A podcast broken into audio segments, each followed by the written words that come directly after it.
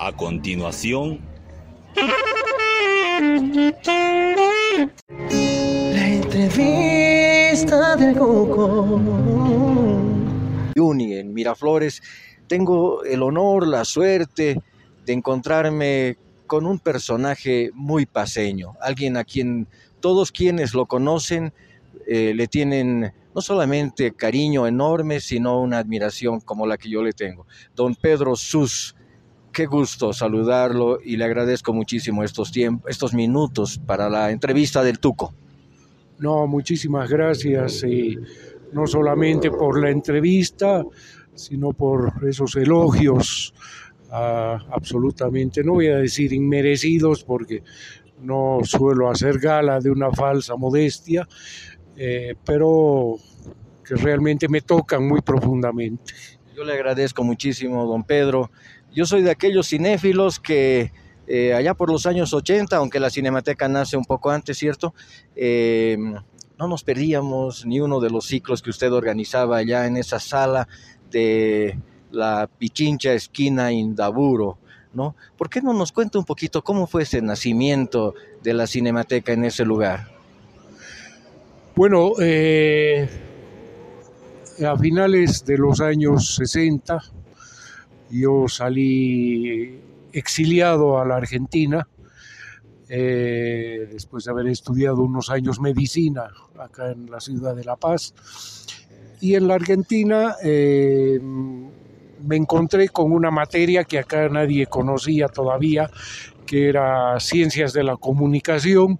Cuando les dije a mis padres que iba a estudiar ciencias de la comunicación, casi les da un ataque, pues no sabían de qué cosita les estaba hablando.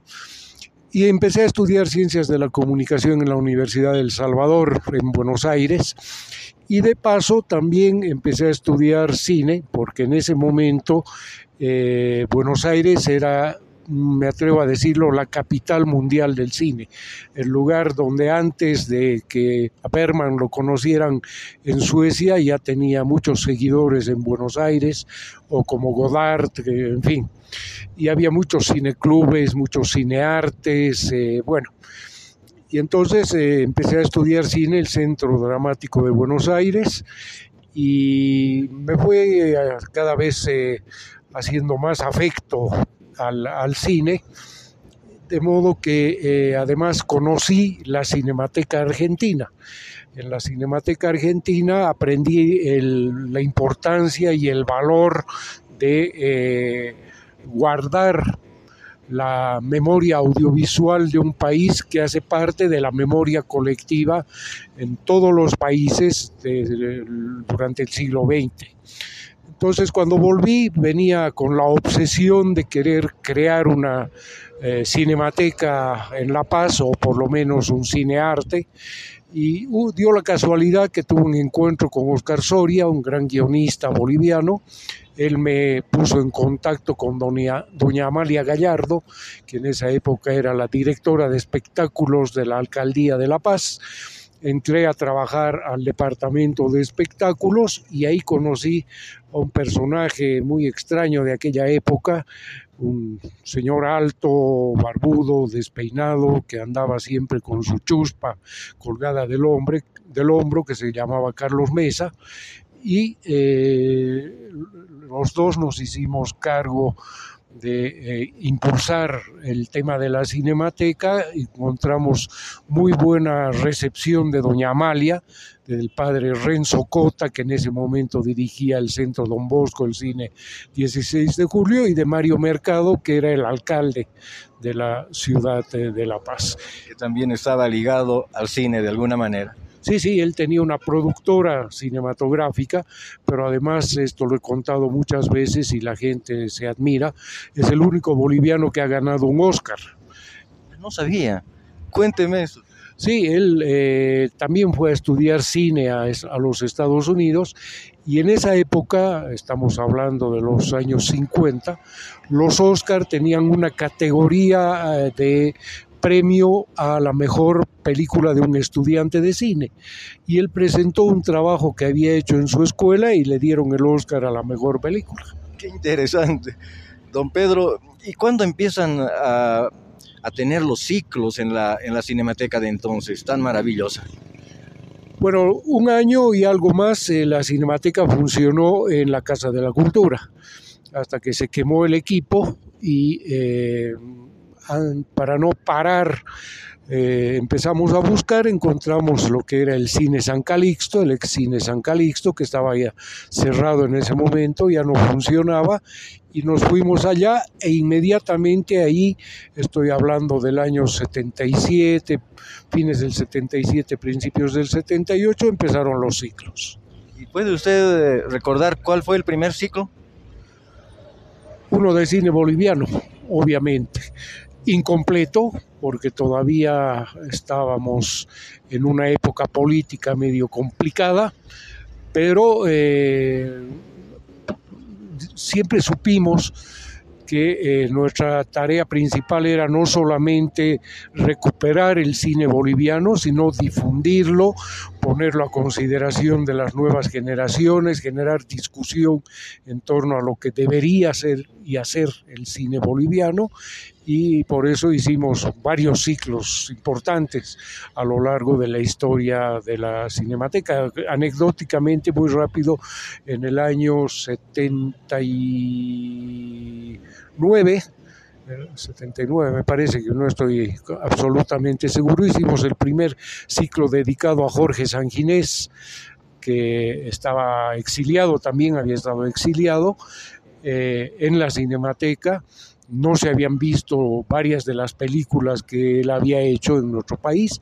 la primera noche que estábamos dando el ciclo de Jorge Sanguinés en la Cinemateca en la calle Pichincha, alguien abrió la ventana que daba hacia la calle y tiró una bomba incendiaria adentro de la sala que estaba llena porque estábamos en plena proyección.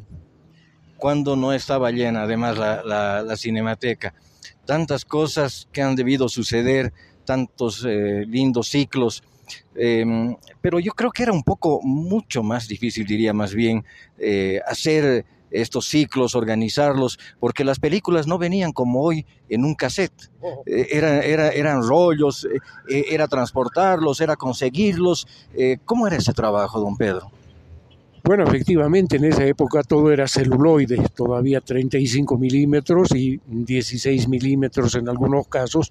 Ahí nos ayudaban mucho las embajadas que traían ciclos en 16 milímetros y la Cinemateca era la única sala que tenía proyector en 16 milímetros para pantalla grande. Entonces, por eso también no les quedaba otra, por decir algo, a las embajadas que hacer sus ciclos en la Cinemateca, aunque todos ellos también tenían una actitud muy colaborativa con la institución.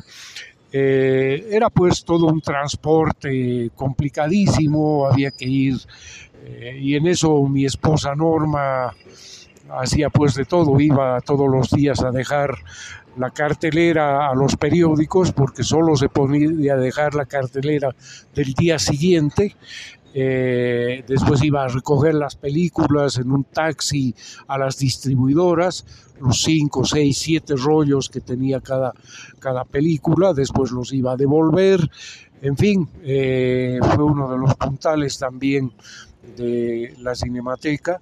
Y ni se diga cuando traíamos ciclos de afuera, era todo un eh, embrollo con la aduana que quería cobrar siempre impuestos aduaneros, no, no estaba liberada la importación de películas y cuando le decíamos a alguien en la aduana somos de la Cinemateca, nos miraba como si le dijéramos que éramos de Venus, más o menos, ¿no es cierto? Entonces, era todo un trabajo bien complicado, no solo el llevar, traer la proyección misma, era toda una ciencia, por decirlo de alguna manera, unas máquinas enormes, eh, operadores que tenían décadas de experiencia y que incluso eh, reparaban las películas porque muchas veces las copias nos llegaban en muy malas condiciones.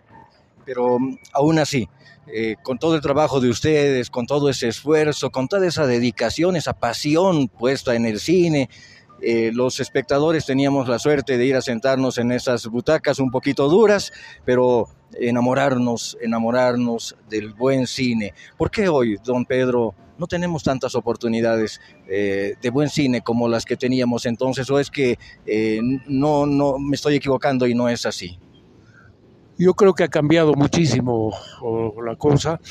lamentablemente, ya no hay cineclubes prácticamente, aunque últimamente hay varias iniciativas que están intentando revivir el tema de los cineclubes, de los debates, de las discusiones cinematográficas. Eh, la propia Cinemateca en este momento está, eh, debo decirlo, a mi juicio un poco descaminada de cuáles son sus propósitos y sus tareas eh, esenciales, entre otras cosas porque tiene una competencia brutal de las multisalas, ¿no es cierto?, que han convertido eh, el ir a ver una película en un accesorio, o sea, uno va a comer pipocas y a tomar gaseosas y de paso ve una película. Pero ya la cinefilia, como en, aquellos años se ha perdido y bueno, por eso es, es mucho más difícil y la, eh, la, la, la, distribución está cada vez más hegemonizada por las grandes distribuidoras que solo traen a Bolivia, que sigue siendo un mercado eh, pequeñísimo para lo que son las grandes distribuidoras, sigue trayendo solamente las los bodrios de superhéroes y otras megaproducciones de esa índole. Por razones técnicas estoy obligado a hacer una entrevista corta. Sé que tenemos muchísimo que hablar, pero em, prometo, don Pedro, y le voy a pedir que, usted me ayude en esa promesa, eh, en hacer varias entrevistas, porque hay muchísimo que hablar con usted. Quiero preguntarle ahora em, del cine de, boliviano de, de los años 70 al cine actual, eh, noto yo que hay una enorme diferencia, que teníamos una calidad muchísimo más alta, a pesar de que las dificultades eran también mucho más grandes. ¿Por qué ahora, que es más fácil, no se hace tan buen cine? Porque es más fácil. Justamente en aquella época eh, había que ser muy riguroso cada metro de película, filmarlo, procesarlo fuera del país, porque aquí no teníamos laboratorios, copiarlo fuera del país, etcétera, significaba un presupuesto enorme. Hoy se puede hacer una película incluso con un móvil, con un celular, ¿no es cierto?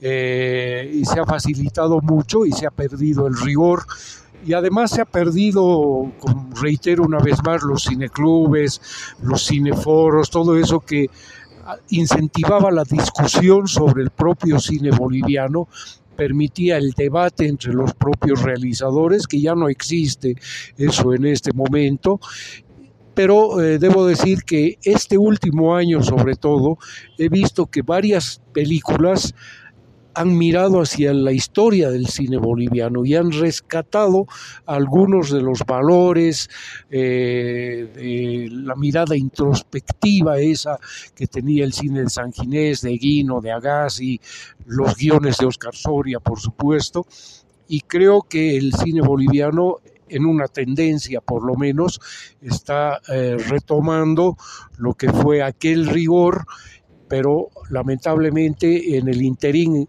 ha perdido el contacto con el público boliviano. Yo he visto voy a ver las películas bolivianas a los dos o tres días que se estrenan y más de una vez he sido el único espectador en la sala.